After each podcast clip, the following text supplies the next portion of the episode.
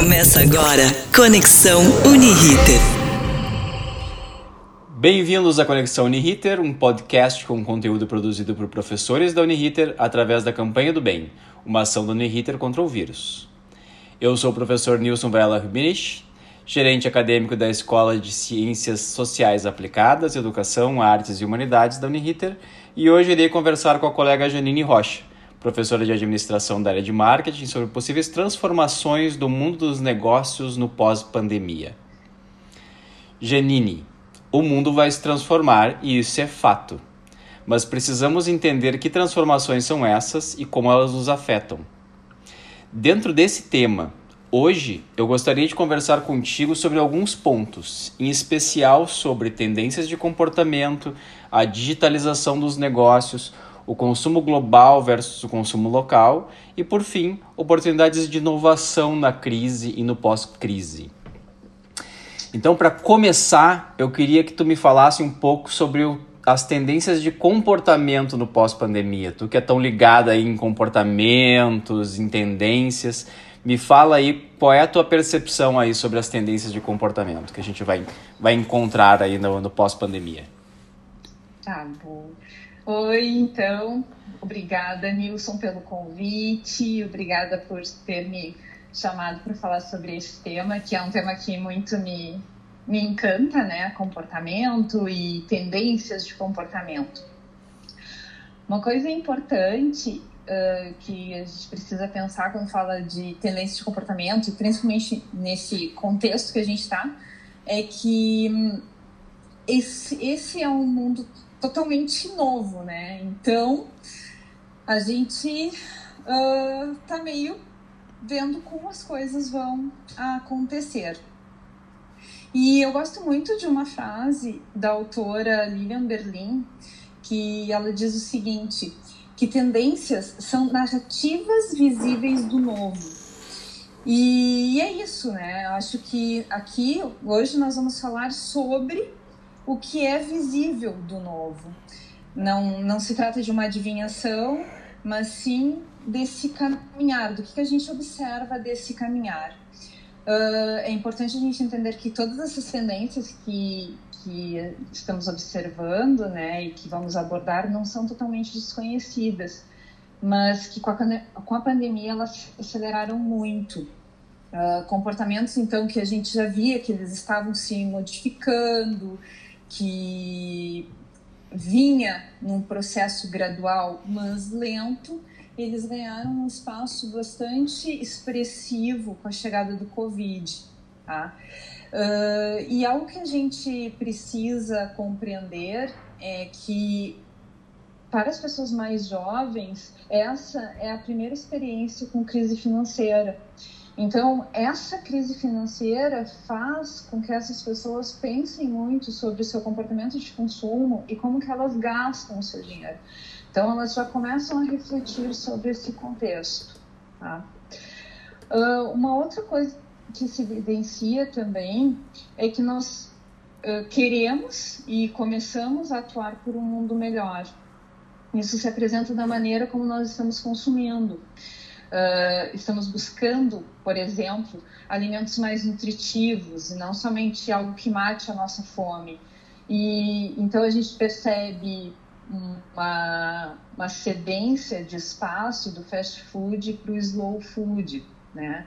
Ou a gente percebe também busca de trabalhos que tenham significado e não somente que te deem dinheiro ou buscar relacionamentos que façam sentido e não somente likes, né? Talvez isso a gente demore um pouco ainda, mas a ideia é que os relacionamentos eles vão ser mais consistentes, tá? E que o mais relevante é valorizarmos o que for apoiar a construção de um país melhor, né? De um mundo melhor para se viver. Então eu entendo que durante a pandemia muitas pessoas estão voltando-se para dentro, elas estão uh, revisitando seus valores, revisitando sua conduta. Tem um movimento de pessoas mais voltadas à meditação, à yoga e tal, né? Então, essa reflexão também vai uh, se ver na atuação das pessoas no coletivo e, consequentemente, como é que está a sua consciência dentro dessa coletividade. Isso vai refletir como as pessoas consomem, porque as compras vão ser mais pensadas, elas vão ter um propósito. Uh, esse já estava debatendo isso com um aluno em sala de aula e ele disse assim: Ah, professora, mas uh, eu vejo que as pessoas ainda compram como se não houvesse amanhã. Isso é algo que não vai. Muitas pessoas ainda vão consumir como se não houvesse amanhã, né? Mas outras pessoas vão se, vão olhar para os motivos, por que, que elas estão comprando o que elas compram, e isso vai levar a um menor consumo. Tá? As pessoas vão priorizar qualidade ao invés de quantidade. Uma outra tendência que a gente também vê se expandindo é a exigência das pessoas quanto ao posicionamento das empresas. As pessoas querem que as empresas deixem claro quais são os seus valores, quais são as suas crenças. Uh, recentemente, a Accenture realizou uma pesquisa e identificou que 83% dos consumidores brasileiros preferem comprar de empresas que defendam propósitos que estejam próximos aos seus valores. E aqui é importante a gente falar assim, eu não estou falando de fazendo um juízo de valor, tá? Não estou dizendo que a empresa deve lutar causa ambientalista ou defender tal ou tal causa, não é isso. Mas que as pessoas, elas buscam empresas que pensam como elas, tá? Elas, as pessoas não querem mais empresas neutras, então, 76% dos consumidores também apontaram que as decisões de compras deles são influenciadas pelas ações do, dos líderes da empresa. E 79% dos consumidores querem que as empresas se posicionem sobre política, sobre cultura, sobre situações sociais, sobre meio ambiente, enfim. As pessoas esperam um posicionamento. Ser neutro não é mais possível para as empresas. Então é necessário se posicionar. Isso são tendências que a gente vê assim dentro desse contexto, né, que se coloca. É, é interessante porque isso é muito assim de comportamento de uma forma geral, né? A gente não fala necessariamente de, de comportamento do consumidor, mas essa questão de, de propósito, de posicionamento, ela é uma tendência que tem aparecido muito nos últimos tempos, né? A gente Sim. percebe isso na política, percebe isso nas, nas pessoas se manifestando em redes sociais. Então eu, eu vejo que esse é um movimento que, na verdade, é óbvio que está se refletindo nas relações de consumo, nas relações de trabalho, né? mas ela, ela é, na verdade, um comportamento humano mesmo, né? O comportamento Exato. humano está se voltando para isso e talvez até o fato de que algumas situações até se polarizem de certa forma, provocam uhum. as pessoas talvez a refletirem sobre isso e talvez até quererem se posicionar e talvez se posicionar em relação aos seus propósitos, né? É bem interessante isso, é. né? É, é uma mudança, é bem como tu falaste, é uma mudança humana que vai se refletir em vários aspectos. Comportamento de consumo, uh, né, consumo mesmo, uh, comportamento também de relações trabalhistas que tu mencionaste, porque as pessoas agora querem se e, e relações pessoais também, porque as pessoas estão buscando essa valores afins, né? Legal. Legal. Uhum. É bem interessante isso. Bom, voltando agora, direcionando ao mundo de negócios, né? A, a gente presenciou agora com a pandemia uma necessidade de digitalização dos negócios, né? como nunca antes nós presenciamos. Então a gente fala aí do movimento de digitalização, de, de tecnologia nos negócios, que ele é um movimento forte aí nos últimos 30, 20 anos, né? E, e, a, e agora é, foi uma avassalador, eu diria, né? O que, que tu tem a nos contar aí sobre a digitalização dos negócios? Então, uh, isso, né, mais uma vez, era um processo que vinha há 20, 30 anos e que com a pandemia vem e precisa e vem com tudo. Até tem uma. O Ricardo Amorim, esses dias, fez uma fala sobre isso, que ele disse que ah, precisou vir uma pandemia para que nós víssemos a possibilidade né, das escolas se digitalizarem. E a gente vai ver que essa digitalização se expande, né? Ela vai para todos os ambientes. E hoje, se tu não te digitalizar, tu já perdeu o time de mercado. Então, se tu te mantiver no modo offline, tá fora. Então tem que estar digitalizado e a digitalização nos negócios ela é importante. A gente vai perceber assim que uh, a digitalização, a gente vai falar bastante até de e-commerce, né? Mas ela também vai impactar em educação, ela vai impactar em relações humanas, ela vai impactar em uh, outros processos, né, relações de trabalho, mais uma vez. Então, são vários contextos onde a digitalização ela veio e veio para ficar, né?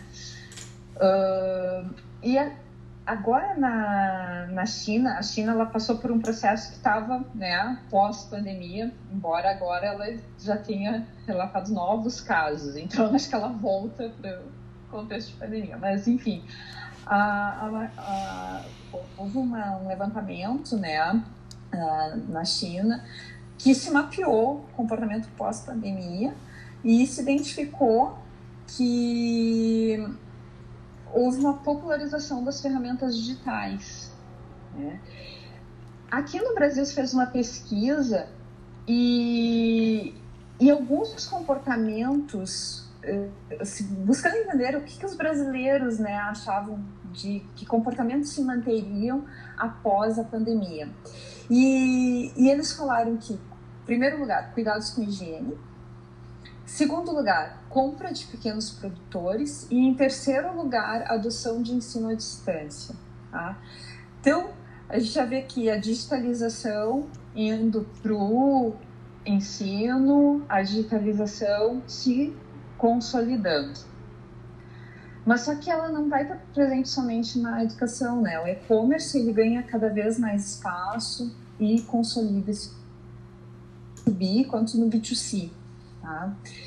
E nesse momento houve um movimento interessante das empresas, porque muitas empresas elas entenderam que elas poderiam se aproximar mais dos consumidores, evitando atravessadores. E isso é benéfico tanto para as empresas, porque elas reduzem esse custo de atravessadores, quanto consumidor, que ele tem uma, uma, relação mais próxima com as empresas. E se a gente for ver, né, o consumidor ele quer saber com quem ele está se relacionando, de quem que ele está comprando, uh, como é que essa empresa atua, né? E não só pensando na sua atuação enquanto empresa, mas pensando na atuação enquanto empresa dentro de uma comunidade, inserida em uma comunidade. Uh, e isso fica muito forte. Para as pessoas defenderem uma marca, que é o que o, o preconizado pelo Kotler lá em Marketing 4.0, eles precisam conhecer uma marca. E como é que eles vão defender algo que eles não conhecem, que eles não se relacionam? Né? E por isso que a digitalização acaba ganhando força. Mas isso vai nos trazer um baita paradoxo. Porque, ao mesmo tempo que os negócios necessitam serem mais digitais, nós precisamos de interações pessoais, reais. As pessoas querem isso. As pessoas querem contato, elas não querem ter contato com máquinas. E, e esse é um paradoxo que surge, né? A inteligência artificial ela pode transformar a experiência do consumidor, ela pode fazer essa aproximação, mas uh, os consumidores ainda darão mais valor às experiências humanas, né? E aí a gente tem esse desafio que né, precisamos pensar sobre estar no mundo digital, mas proporcionar experiências humanas, trocas, experiências humanizadas. acho que é um desafio. É, com certeza. Eu, eu, eu percebi agora na, na pandemia, né, muitas empresas, acompanhando muitas empresas, que processos que se resistiu, vamos dizer assim, digitalizar, né, eles foram forçados a serem digitalizados de forma rápida. Né? Até porque, enfim, as pessoas Sim. estão trabalhando fora do escritório, né? Então, um papel que antes tinha que ser assinado e tinha que ser assinado e carimbado, Agora eu aceito que ele seja uma assinatura digital, né? Então, então coisas assim que, que foram rapidamente trocadas, né? Desde esse exemplo simples que eu dei até grandes processos que foram transformados de forma rápida por necessidade, né? E que eu acho que este é um caminho de digitalização sem volta que a gente tem. É, e isso vai permitir assim que as empresas que conseguirem fazer essa virada de chave, elas operem de forma digital, integralmente digital, inclusive. Mas eu fiquei pensando enquanto tu falavas, né, que, que essa, essa questão da experiência talvez seja um novo diferencial depois quando a gente puder ter novas relações pessoais, né? Que as é. empresas, as empresas que proporcionarem essas experiências, essas relações, né, para além do digital, ou seja, ela pode ser digital, mas ela também pode te proporcionar alguma coisa pessoal, pessoalizada, com integração, né?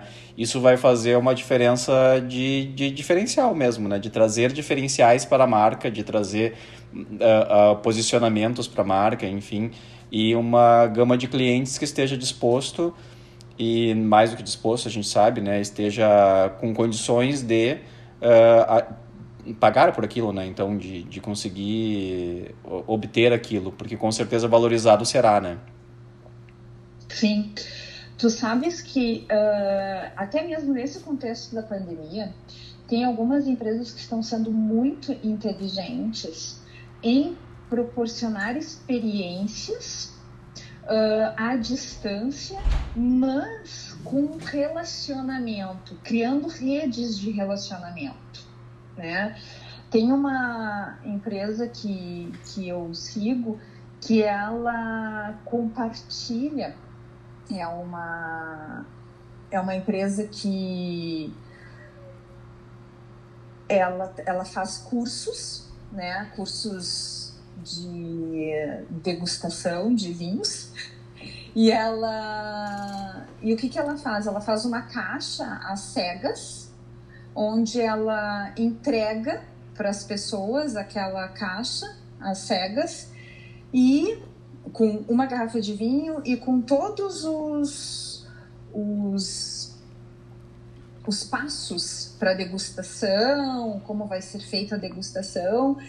Só que eles se encontram virtualmente em determinado momento, eles têm um dia agendado onde eles se encontrarão virtualmente e todas aquelas pessoas que compraram aquela caixa, que adquiriram aquela caixa, elas se encontram naquele ambiente virtual e transformam esse momento, que seria um momento digital, né, num momento extremamente pessoal, pessoalizado porque eles se conhecem, porque eles interagem, porque eles discutem.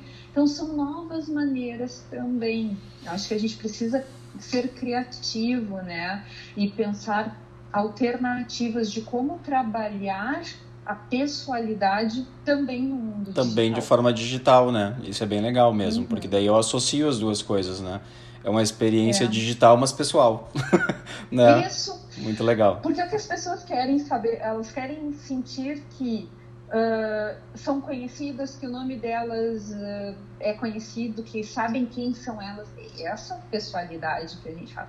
E no fim ela acaba não sendo tão difícil, né? É só a gente criar mecanismos e pensar fora da é. caixa. E, a, e até, de uma, de uma certa forma, né, a evolução da própria inteligência artificial pode proporcionar né, sensação de pessoalidade, mesmo não, não havendo, né, mesmo sendo virtual. Né?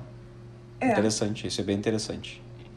Bom, mas vamos lá para o nosso próximo tópico, né? Eu queria conversar um pouquinho contigo também sobre a questão do consumo global versus o, consumo local, né? A gente tem uma teve uma tendência aí, daí, daí eu posso dizer com certeza os últimos 30 anos aí, né, da, da própria globalização, da abertura comercial brasileira, da inserção do Brasil aí no, no mundo, né, e o consumo se tornou muito globalizado, né, mas ao mesmo tempo a gente também tem acompanhado aí nos últimos anos uma, um, uma tendência que ainda era de nicho, assim, eu entendia como uma tendência bastante de nicho de consumo local, né, de um, de um olhar para as origens, vamos dizer assim, né, e consumir localmente. Até muito, muito por causa do impacto ambiental, né, do consumo global, né, de, de ver tanta emissão de carbono aí que a gente tem para trazer um um, um, importado da China, né? Enfim, a gente tem a gente tem impactos muito relevantes aí do consumo global para a economia local de uma, de uma forma geral, assim, e para o meio ambiente, né? Então essa essa é uma, uma tendência que parece que também está ganhando força, né? É isso? Isso. O que, que acontece? É, o, é, isso é, é o rico do comportamento de consumo, né? Porque quando a gente fala assim, uh, é, esse é um comportamento bastante nichado, né? Bastante de nicho, assim, mas que se fortalece. E se fortalece no pós-pandemia. Tá? O que é o consumo local versus o consumo global, né? O consumo global ele é muito, ele foi muito importante para nós, né? Como tu falaste, 20, 30 anos nós não tínhamos nada. Quando abrem as fronteiras, a gente começa a ter acesso a coisas que antes eram muito raras para nós. Muito Ou raras, caras, né? E, caras. É. Muito raras e caras, exatamente. E, e a, só que, ao mesmo tempo que a gente falou, né, lembra que eu falei lá atrás de se, se uh, de se voltar para dentro, de se olhar para as relações de consumo, para ver com quem que a gente está, de quem que a gente está comprando, quais os valores dessas pessoas, né, qual o valor dessa empresa. E a gente vai vendo que esse é um comportamento que ganha força no pós-pandemia. Uh, ao invés de então comprar de uma empresa grande e desconhecida, a gente, nós já vínhamos percebendo um comportamento de um aumento né, desse comportamento das pessoas que estavam buscando comprar de quem faz, comprar do pequeno produtor. E isso se consolida agora no pós-pandemia. Mas existe um motivo bem importante do porquê isso se consolida. Primeiro, a gente precisa fortalecer, nós precisamos fortalecer a nossa economia local. Então, nós precisamos fazer com que o dinheiro circule mais internamente. Então, é mais lógico nós comprarmos daqui. O dinheiro circula aqui. Né? Vamos supor, nós aqui em Porto Alegre compramos aqui de Porto Alegre. O pessoal de São Paulo compra de São Paulo, pessoal do Nordeste compra Nordeste. Por que isso? Porque eu fortaleço a economia local. Né? E segundo, que vem no que nós estávamos falando anteriormente, as pessoas valorizam mais os laços, os relacionamentos e a proximidade com as empresas né, para as quais elas estão destinando o dinheiro delas. Mas é importante a gente fazer um alerta. Uh, a pandemia ela está fazendo com que muitas micro e pequenas empresas fechem, né? O Sebrae fez um levantamento com micro e pequenos empreendedores no final de abril de 2020 e a partir desse levantamento ele estima que entre 20 e 25% dessas empresas elas fechem, elas encerrem as atividades em decorrência da pandemia. E aí fica um alerta, né? Que, enquanto consumidores, nós deveríamos comprar do pequeno empreendedor, porque uh, hoje as micro e pequenas empresas elas são responsáveis por 30% do nosso PIB e mais de 50% dos empregos formais. São, na verdade, 52% dos empregos formais são de micro e pequenas empresas. Então é evidente que nessa pandemia grandes empresas vão ser abaladas, mas o micro e o pequeno empreendedor eles terão mais dificuldade. E aí acho que vale a nossa força, né, para comprar do consumidor local. Uh, tem vários aspectos aqui que a gente pode pensar, né? Ah, mas é mais caro ou mas, uh, né, muitas pessoas falam assim, ah, mas é muito mais caro comprar do, do produtor local. Claro, ele faz em menor escala, né? E, e, a gente sabe disso. mas a gente também tem que entender que esse é um comportamento que começa a ser valorizado. Vamos ver onde ele vai. Onde é que vai chegar, né? Seguir. É, é. Isso aí. Acho que esse é um que a gente tem que acompanhar muito, assim, né? Porque eu tenho certeza de que uma coisa jamais vai sobrepor a outra, né? Não é que o consumo não. local ele vai, vai chegar de forma tão avassaladora que vai acabar com o consumo global ou a globalização. Bem, bem, isso está longe, né? Isso não, não é isso não. que vai acontecer. É, na verdade, é, é, é, em alguns aspectos a gente tem um fortalecimento do consumo local, né? O que é Exatamente. um aspecto interessante, que eu acho que vai, vai bem além, assim, eu já vi alguém, alguns comentários assim, ah, isso aí é o, é o bairrismo, né? É a gente, a gente querer valorizar só o que é nós, mas não é isso, né? Eu acho que tem aspectos econômicos importantes, aspectos que são relevantes e que, que enfim, vamos ver onde é que, onde é que chega. Mas é. entendo também que tem um fortalecimento, sim, da, desse consumo local aí que vai ser importante. Bom, para a gente finalizar, o último tópico de hoje é as, falar um pouquinho aí sobre as oportunidades de inovação na crise e no pós-crise. Já deu até uma palhinha ali no exemplo do, do curso de degustação de vinho ali, achei uma ideia bem inovadora, bem, bem criativa, né? Mas, mas conta um pouquinho mais aí de oportunidades de inovação que a gente tem. Então, a, falar de inovação em momentos de crise é bem complexo. Por quê? Porque sempre que nós falamos de criatividade e de inovação, a gente precisa ter presente que para criar e para inovar é necessário espaço para erro. Porque quando nós estamos criando, a possibilidade de errar é grande. Em crise, em momentos de crise, nós não temos muito espaço para erro, né? Porque a gente precisa fazer com que a coisa aconteça. Então, uh, a gente não tem muito espaço para esse errar, mas nós temos sim como identificar oportunidades e aí então fazer algo acontecer.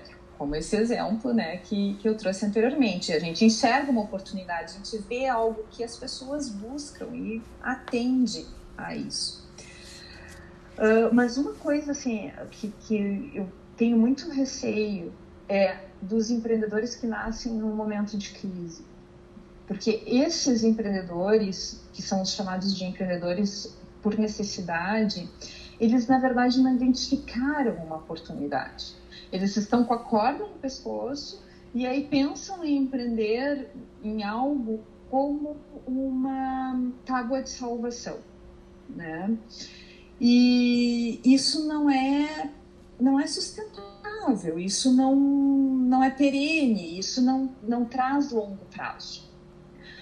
Mas é inegável dizer que nesse momento, em todo esse contexto, existe uma oportunidade de inovação e para quem já estava atento, para quem já estava já estava observando, né, talvez enxergue uma boa oportunidade aí.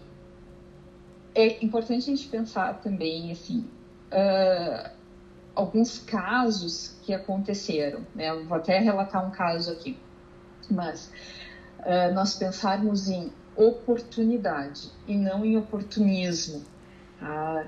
porque vimos algumas pessoas que, que enxergaram na Covid uma oportunidade de criar negócios uh, utilizando apelo ao nome, inclusive, né? Nome ou Covid ou vírus. Teve um caso bastante comentado que aconteceu no início de junho, quando uma atriz foi bastante criticada porque ela batizou a marca a marca que ela criou, uma marca de roupas, né, com o nome Vírus 2020. A ideia dela não foi ruim, ou melhor, é, a ideia a ideia não foi ruim. O, o contexto onde ela foi incluída foi ruim, porque a pegada dela era assim, ah, é, a empresa era vírus, vamos viralizar o amor, era essa a chamada dela.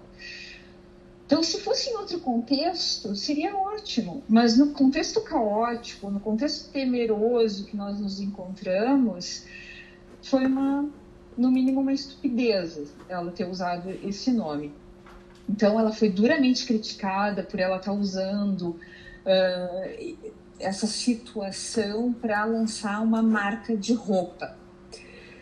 E, inclusive, a, em virtude, né, devido a essa repercussão, ela modificou o nome para a marca. Né? Vamos ver se ela consegue recuperar.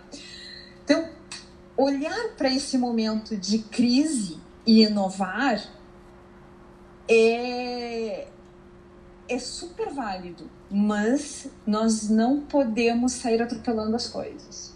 Né? A gente tem que pensar um pouco, pelo menos, no que, que gente, nos passos que nós estamos dando. Existem várias oportunidades, existem muitas oportunidades. Como é que a gente vai pegar e como é que a gente vai atender a essa oportunidade? É isso que fica, né? De olhar para isso e dizer como é que eu posso aproveitar isso que está acontecendo e, e, melhorar esse. Acho que é bem por aí. E eu acho que tem, tem algumas dicas aí na tua fala, né? O consumo local, a questão é. da experiência, a questão da digitalização dos negócios, né? Eu acho que aí, só, só nesses três tópicos, por exemplo, a gente já tem várias oportunidades de inovação aí, várias oportunidades de transformação de negócios existentes ou de criação de novos negócios, né? Exatamente. E, e olhar, uma coisa assim que eu percebo que durante algum tempo, se as empresas talvez tenham perdido isso, é olhar para a necessidade do consumidor, que é isso que é marketing, né? Olhar o que, que o consumidor deseja, o que ele necessita e, e pensar isso, né? Hum, bom. E, e isso é o válido. É isso aí. Muito bom. Bate-papo excelente, Janine. Muito obrigado pela tua presença aqui no Conexão Uniriter. Né? E esse foi o conteúdo de hoje. Espero que vocês tenham gostado. Fiquem ligados e acompanhem os próximos programas. Até mais. Valeu, Nilson. Até mais. Tchau, tchau.